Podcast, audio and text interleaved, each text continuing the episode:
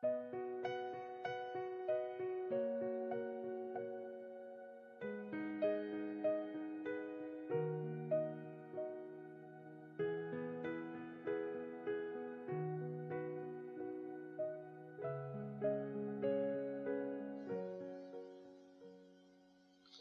位网友，大家好，欢迎收听《摄影那些事儿》。这一期仍然是特别期，这是特别期第十五期，仍然是回答网友的问题以及我个人的一点点吐槽吧。呃，首先这一期还是用手机来录制啊。嗯，原因呢就是那个在升级了 iOS 八点零二之后啊，那个 iPad 版本的那个荔枝 FM 不知为什么加不上音乐了啊，所以我就只能这样用手机来，呃，来来先临时啊应付一下吧，所以也。没有去录制那个那个正式的节目啊。另外一个原因呢，就是最近国庆节吧，大家都可能都在忙于旅游，然后就是可能都在忙着玩了啊，可能都有自己的事情啊。我也最近也可能也比较懒吧，所以这样看了一些。微博的一些东西，然后和大家也进行了一些沟通和交流，然后也看到有一部分网友的这种吐槽吧，然后就想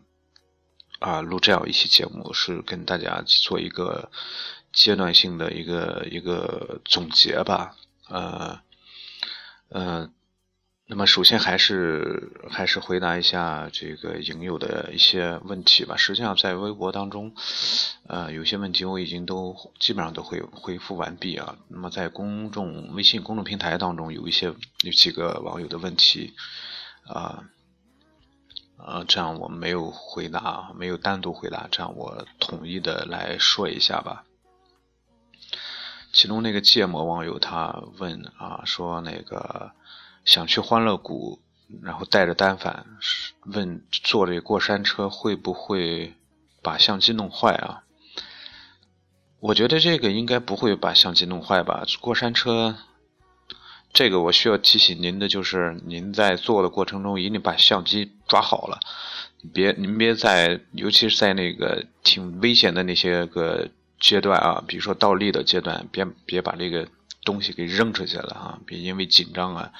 或者其他原因把这个东西给扔出去了，这个可能会。但你说这个东西会不会把单反弄坏了？这个我想，我不知道您怎么考虑的。我我我觉得应该是不会的，只要您别把它摔了，或者是碰到别的东西上，应该是不会的啊。然后爱笑的眼睛他问一个问题啊，他说想买一个入门单反，女生用，价格在五千到六千左右啊。那么这个价位实际上可选的机器应该说还是比较多的啊。那么作为入门单反的话，我推荐啊，我个人推荐您您就在这个尼康和佳能当中选就可以啊。就是说，如果是您选尼康的话，可以考虑一下，你像这个 D 七千啊，然后。稍微低端一点儿就 D 五五千系列啊，五五三零零吧，好像应该现在应该是啊，这个然后 D 七千一呢，可能价格要稍微贵一点吧。呃，如果您选择这个佳能的话，可以考虑就是佳能的六零 D，这个是上一代的终端机啊，然后可以考虑啊七七百 D 啊，甚至六五零 D 啊都可以。呃，那么这个价位差不多应该在四千左右吧。那么我六零 D 可能在五千到六千啊左右吧，因为这个行情我也不是很了解，我只能说是大概这样跟您说一下啊。作为入门的话，其实这些机器应该说是都完全够用啊，无论是六零 D 还是七百 D 啊，它们的性能、它们的功能实际上都不弱，应该说也都没有什么呃大的这种这种短板吧，除了它们的操控性啊可能会有一点差异啊。但是作为入门学习的话，啊，都是完全没有问题的啊！您可以根据自己的喜好吧。另外就是这个买机器最好还是去摸一下，去看看一下，感受一下。然后再去做决定啊。那么不要单纯跟啊，不要单纯啊听我这样说几句，然后你就啊去去去买啊。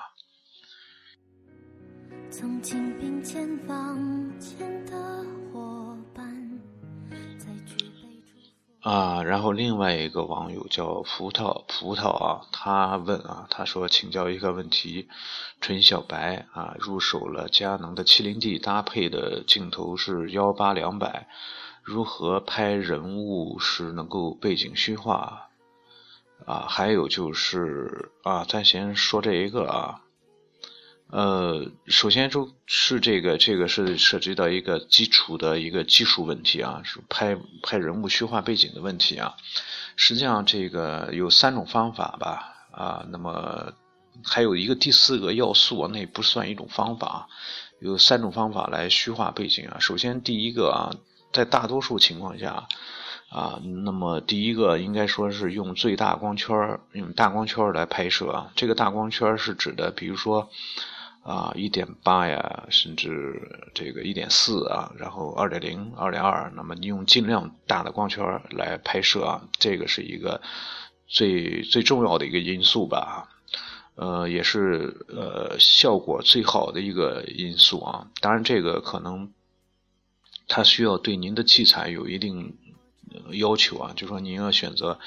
大光圈的这种镜头啊，你比如说五零一点八啊，五零一点四，那么它拍出的这种这种背景虚化的效果，可能要比你像这个二四七零二点八这种类似于这种头要要好一些啊，在同样的这个焦距下，效果要好一点，就是因为它的光圈大啊。当然，你像二四七零二点八这种镜头呢，可能就要比二四幺零五。四的光圈，这个这种镜头要拍出来要要好一些，比幺八五五那种套头拍出来那个背景虚化就要好很多啊。那么这个首先第一个要素啊，就是尽量用。最用大光圈啊，那么这个就前提就是，如果您只是幺八两百的话，那么就最大的光圈来拍摄啊。当然，用最大光圈拍摄带来的一个负面的影响呢，就是它会导致这个成像啊，成像会偏肉一点，因为一支镜头它的最佳的成像质量应该。都不是在这个最大光圈啊，应该最最大光圈收缩啊两档左右吧，起码收缩一档啊，呃，这是第一个因素啊。那么第二个因素呢，就是啊用长焦距啊用长焦距，同样道理啊，同样如果是光圈都是用的一定一样大的光圈，比如说都是用的这个。一点四的光圈，那么你用五十毫米的镜头啊，和八十五毫米镜头相比的话，那么肯定八十五毫米的镜头它的虚化效果要好一些，就是因为它用了它的焦距更长一些。所以我们第二个因素就是用啊用长焦距，用长焦啊长焦加大大光圈啊。那么第三个要素呢，它与器材没有关系啊，就是第三个因素就是尽量的靠近被摄物体。啊，尽量的靠近被摄物体，啊，让被摄物体远离背景，这是一个因素。这个因素与你的器材没有关系，但是它会影响你的拍摄。因为什么呢？因为你靠近这个拍摄拍摄这个物的时候，可能会影响你的构图啊。所以第三个呢是酌情使用啊，就是说尽量靠近被摄物体，然后呢就是让被摄物体尽量的远离背景，这个不要有太。近它的背后不要有太近的这个东西存在啊，呃，那么还有一个第四个因素啊，这个是在数码时代才存在啊，就是尽量的选用全画幅的全画幅的器材，因为在同样光圈、同样镜头、同样距离的前提下，那么全画幅和同样焦距啊，呃，全画幅它的这个背景虚化效果要比啊要比这个 APS 画幅要要好一些啊。所以综合了三个因素啊，那么就是用最大光圈啊，就是用大光圈的镜头，用大光圈镜头的最大光圈啊，这个，然后第二个呢就是用长焦距啊，用尽量用长焦，那么第三个要素就是尽尽尽量的接近被摄体啊，那么这三个因素，那么如果是你用幺八两百的镜头的话，我没有记错的话，它的最两百的这个。光圈应该是在六，最大光圈应该是六点三，不是六点三的话就是五点六啊，所以你要啊，我我觉得你要是做啊拍人像的话啊，就首先把这个这个这个焦距应该调到这个两百，然后镜头的光圈呢应该在这个应应该在这个六点三啊最大光圈上啊，然后尽量去接近这个物体来拍摄。当然，你像类似于这种套头啊幺八两百这种套头。它的背景虚化能力是是是相对来说是比较弱的哈，我觉得你如果我个人感觉啊，如果你真的是需要拍摄这个人像啊，或者说你拍人像比较多的话，想要这种背景虚化的效果的话，我个人觉得你买一只，呃呃这个小痰盂就是佳能的五零一点八，它的虚化效果也要比这只幺八两百强很多。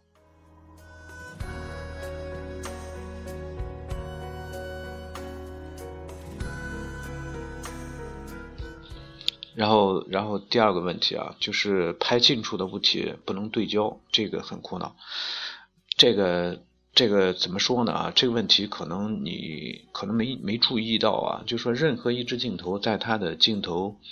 呃前前半部分啊，在前面或者是在这个机身侧面都有一行这个字。那么这行字的作用呢，就是告诉我们这个镜头的一些基本的参数啊。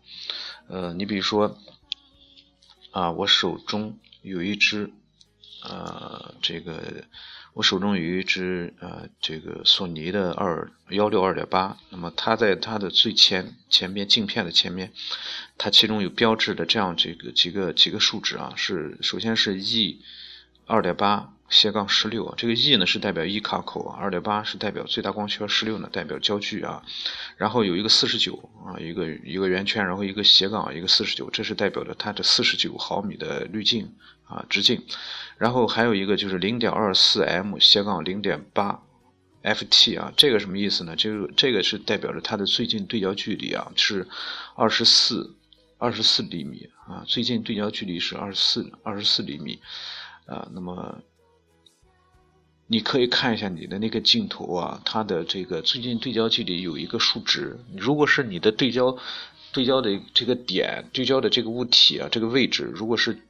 已经是小于你的这个最最近对焦距离的话，那么它是没有办法没没有办法完成合焦的啊。所以你要这时候你要做的是啊，要往后退一退。那么你要达到尽量的去，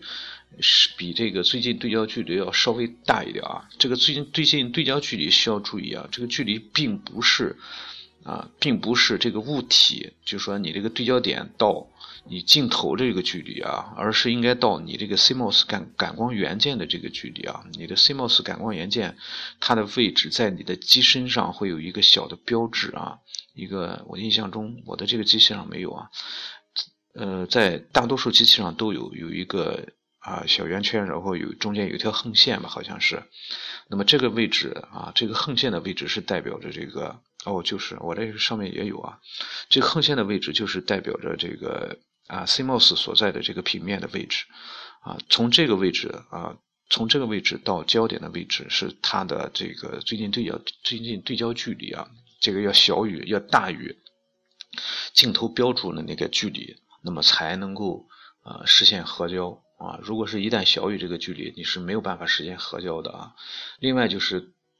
如果我我看你这个问题的描述，应该是就是这个原因啊。如果是排除这个因素的话，那么就是你在选择对焦点的时候，尽量去选择一些有明暗啊变化、有色彩变化的一些个。呃，位置，那么你不要去选择颜色单一、没有颜色变化、没有这个色彩明色彩的变化的这些位置，啊，因为你对你可以试试一下，你对着一面非常洁白的墙来对焦的话是没有办法合焦的。这个并不是你相机的问题啊，啊，这个是任何一个高级的相机恐恐怕都很难做到合焦的。印象中好像好像是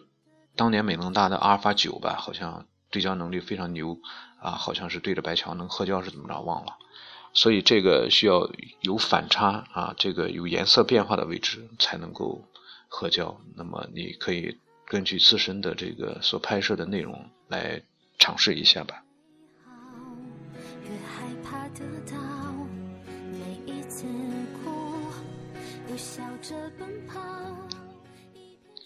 繁星点点问怎么怎么看过去的微信啊？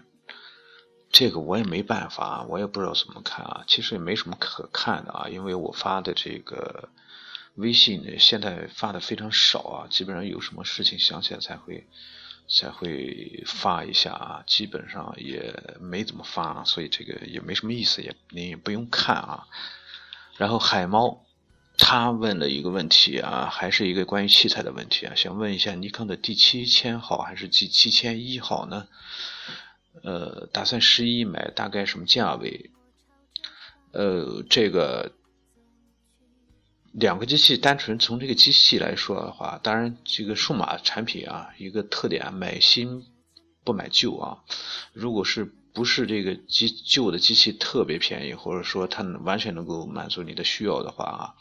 那么我个人还是推荐买新一点的机器啊，就说买 D 七千一啊，那么肯定是 D 七千一要比 D 七千要好一点吧，啊，否则的话它就没必要去出这个换代产品了吧，啊，所以我个人感觉啊，你可以买择选择这个 D 七千一啊。啊，那么至于国庆节什么价位，这个我我也没有没有办法知道啊，因为我不是这个业内人士啊，所以呃不知道这个什么价位，你可以参考一下网络的一些报价吧。实际上，这个网络很多有时候这个报价呃也不一定十分准确啊。那么这个具体还是应该去啊，这个如果你在北京的话，去五棵松啊，去这个。这个实际的这个店铺当中去询问一下，可能比较比较好一点吧。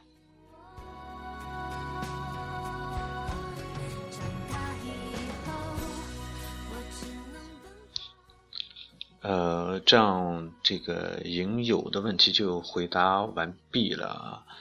呃，基本上大家问的还是。啊，关于器材的内容多一点啊，那么我这里要说几句啊，关于器材的内容啊。首先感谢大家对我的这个信任吧。呃，我不是一个卖器材的啊，我也不是一个器材发烧友，我使过的、我用过的器材也非常有限啊。那么我对器材的了解程度也非常有限啊，所以，呃。大家咨询我器材的时候，我往往只能说是你比如说这个价位啊，多少钱买什么机器，我只能说是大概的去推荐一个方向啊。呃，有时候这些机器我也并不是非常了解，所以只能是推荐给大家大概的一个方向，然后大家自己去了解，最终拿主意还是得靠大家自己啊。呃，然后就是说具体到一些机型上，只能说根据我的这种印象吧，啊，然后。说一下我的这种感觉，或者说这个意见，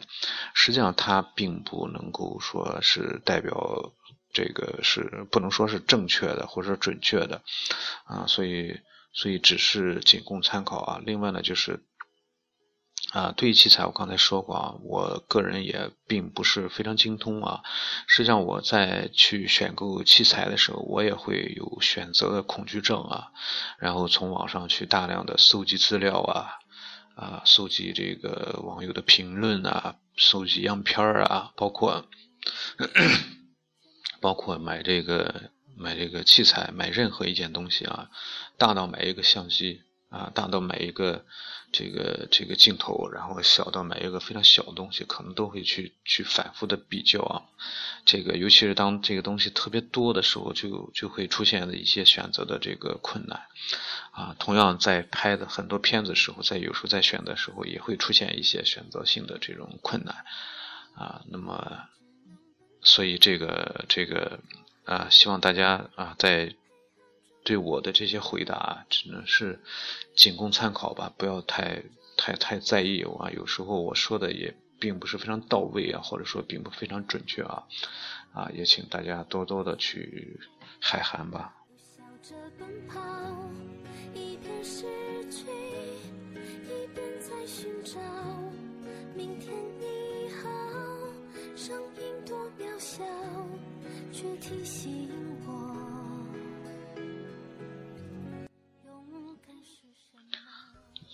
呃，下面到了我的吐槽时间啊，那么这是继这个啊，第十期节目我第一次吐槽啊，这个首先还是简单总结一下吧，这个节目啊，呃，那么截止到目前啊，截止到我录这个节目的时刻啊，呃，这个订阅人数呢，在荔枝 FM 上订阅人数是在两万一千一百六十四位啊。那么在历在这个喜马拉雅上啊，那么截止目前为止，这个订阅人数是一万一千九百四十四位啊，呃，大概总共三万多人啊。这个我说实在的，我确实是受宠若惊啊，非常感谢大家的这个关注吧。同时也反映出，确实也有很多朋友喜欢摄影这个这个爱好，有摄影这个爱好吧。那么。呃，关于摄影呢，我始终是把自己放在一个呃爱好者的一个位置啊。那么啊，对于摄影，我我觉得吧，通过这么多年，我我感觉到啊，可能有两种类型的人吧啊。首先，呃，一种呢是他们喜欢的是器材啊，那么也也被很多人被称为器材党啊。那么实际上，很多人喜欢摄影，一开始都是。作为器材党啊，就都是从器材开始。那么第二类人呢，可能就是啊，就说啊，拍片啊，拍拍照啊，那么拍照啊，那么高稍高一点层次就是摄影，那么叫摄影人啊。那么他们可能对器材的这种依赖程度呢，相对来说就要就要小一点吧。那么我。那么当然也有很多啊，也有也有很多是既是器材党，也是拍照者啊，也是摄影者人的这种这种情况啊。那么我个人我感觉我自己还是摄影人，还称不上啊，只能说是一个拍照者啊，一个业余爱好的拍照者。呃，那么只是喜欢去拍一些东西啊。那么基本上啊，可以说我自认为啊，脱离了对器材的这种这种这种迷恋吧，所以我。对器材呢，也不是说去像这个前几年啊，应该说五六年前那时候是对器材比较迷恋的啊，每天都在网上去看一些关注器材的东西啊。然后那时候的相机什么二零 D、三零 D，那个时代幺，尤其是那个幺零经典的幺零 D 系列，然后就是那个呃 D 一百、D 两百那个那个时代啊，什么还有那个阿尔法七。啊，阿尔法五 D 那个时代啊，那个时候确实是疯狂的迷恋器材啊。虽然买不起啊，但是每天都在网上去看一些器材的东西啊，啊，去看一些这个这个一些评测、一些对比，每天都会下各种机器的这种样片来来看。然后每发布一款一款新的机器去研究，然后看感觉那个那个画质啊进步进步在哪些位哪些地方啊？那么近几年呢，尤其是从近几年近四四五年吧啊，应该说逐渐的应该明明白了自己的需求，对器材也不再那么迷恋啊。虽然虽然去去虽然今年可能今年啊也买了一个呃。大单反，但是但是只是说啊，有的时候确实是需要单反啊，没有是也是不太合适的啊，啊，平时用最多的还是这个这个小型的小型的相机啊，啊，所以我我始终我始终是把自己放在一个这样摄影人的这个这个这个这个角色来做啊，这个至于说这期节目呢，也是啊一种是。之前我就说过，非常偶然的去做啊，然后就一直坚持，一直坚持做下来。这种坚持呢，是在很多呃网友的这种啊鼓励当中啊，然后能够我自我自己呢也觉得可能去啊去去做这样一个节目，可能会对一部分网友吧有一丁点的这种有一些这种帮助吧啊，因为我我我的这个这个这个节目的内容，大多数的还是。一些我个人的对摄影的一些认识也好，对这个呃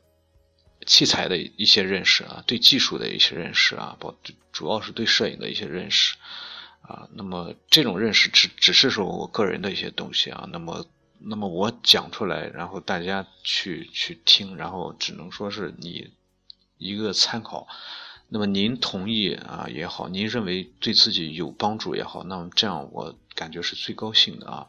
如果您觉得我聊的这东西没什么帮助啊，那么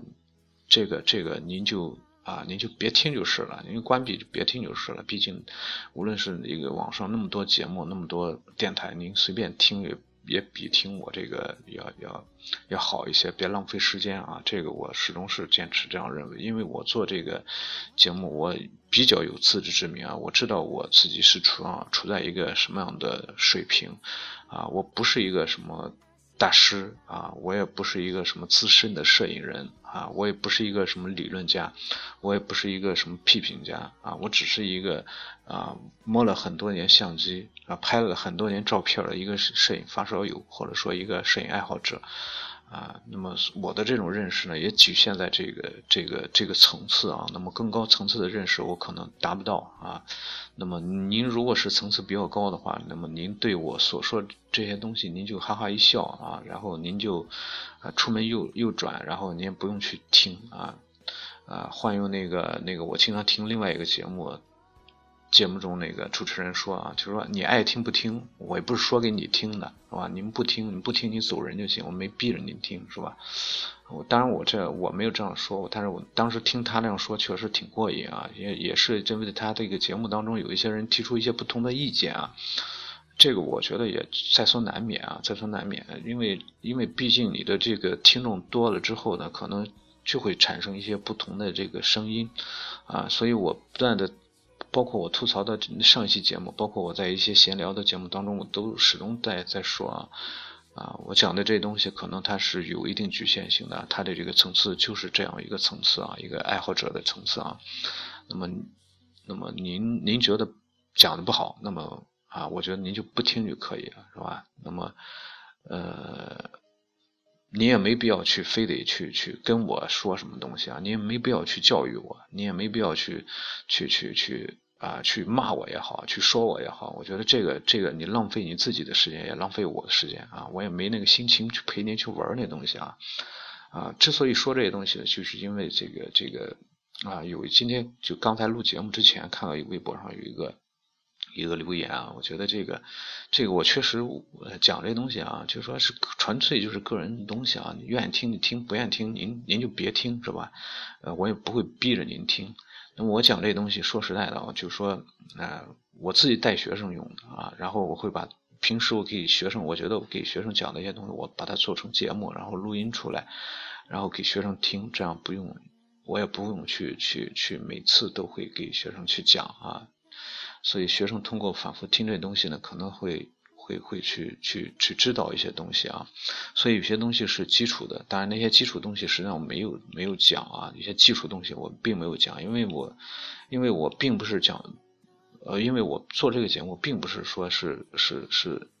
啊是教学生的啊，是把听众们当成学生来来对待的啊，只是说我通过这种方式呢。来来教育学生，然后只不过用另外另外一种的方式呢来做这样一个节目啊，当然内容是不一样的，所以我觉得这个只是也可以说是我个人的一个摄影的一个一个观点的一个汇聚汇集吧，所以去录一些音啊，那么在在多少多长时间之后啊，因为。在多长时间之后，然后我会自己再听一下这些东西，可能当时的有些观点啊，有些认识是非常幼稚的，甚至是错误的，啊，那么然后我会再发现我这样一个过程，可能是自己是一个自己一个提高的过程吧。那么当中如果是出现一些错误的东西，可能会对对大家产生一些这种影响或者说误导的话，那么这个我只能说是啊抱歉了。啊，那么到目前为止，我觉得我讲的这些东西里面还没有一个非常非常错误的一些观点吧，啊，那么可能会有一些不同的这种认认识啊，但是他们啊这种认识可能并没有一个孰对孰错的一个呃分别吧，那么可能有一些节目中有一些这种口头口头的口头这个啊口头误，这个可能我是没有办法避免的，因为这个是一口气把它。啊，录完，然后中间也没有办法去去去停顿去更改啊，所以只能说是啊，目前只能说是这种情况吧，啊，所以做这个节目这这一期啊，又吐槽了一下啊，我觉得您如果是说有意去诋毁我的话，啊，我觉得您就别费那个功夫了啊，那么你还是那句话。啊，您愿意听的就听，不愿意听的您也没必要去去去听这东西啊啊！如果是用不客气的话来说的话，你爱听不听啊，该干嘛干嘛去啊。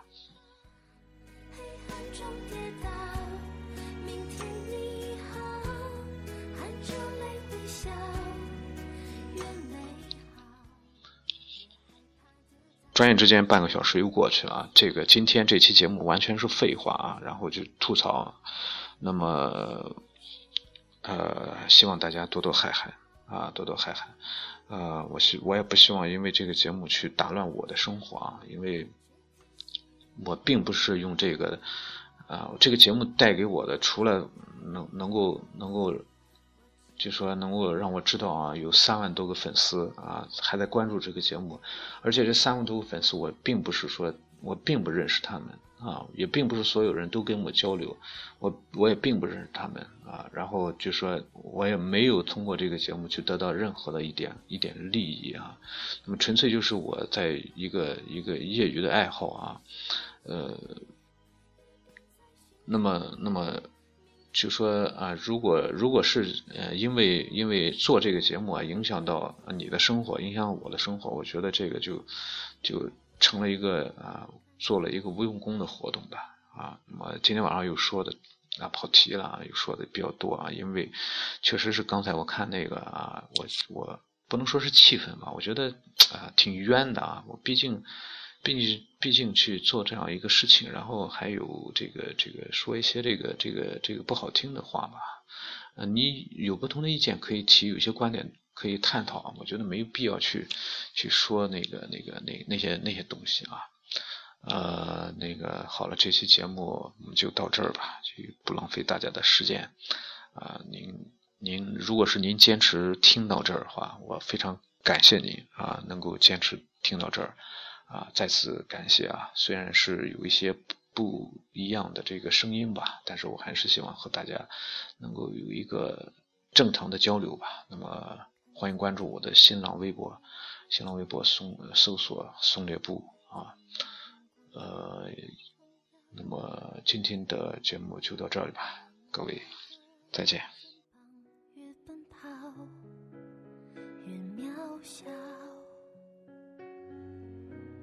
曾经并肩往前的伙伴，在举杯祝福后都走散。只是那个夜晚，我深深的都留藏在心坎。长大以后，我只能奔跑，我多害怕黑暗中跌倒。明天你好。含着泪微笑，越美好越害怕得到。每一次哭，又笑着奔跑，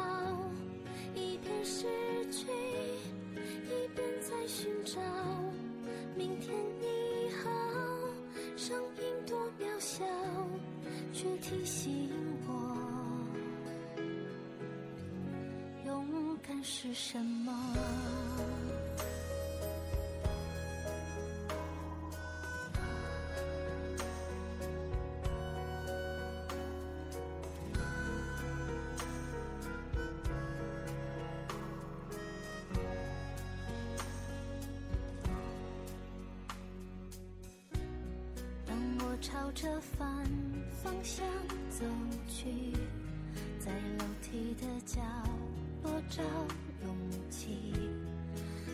着肩膀哭泣，问自己在哪里？曾经并肩往前的伙伴，沉默着懂得我的委屈。时间它总说谎，我从不曾失去那些肩膀。长大以后，只能奔跑，我多害怕黑暗中跌倒。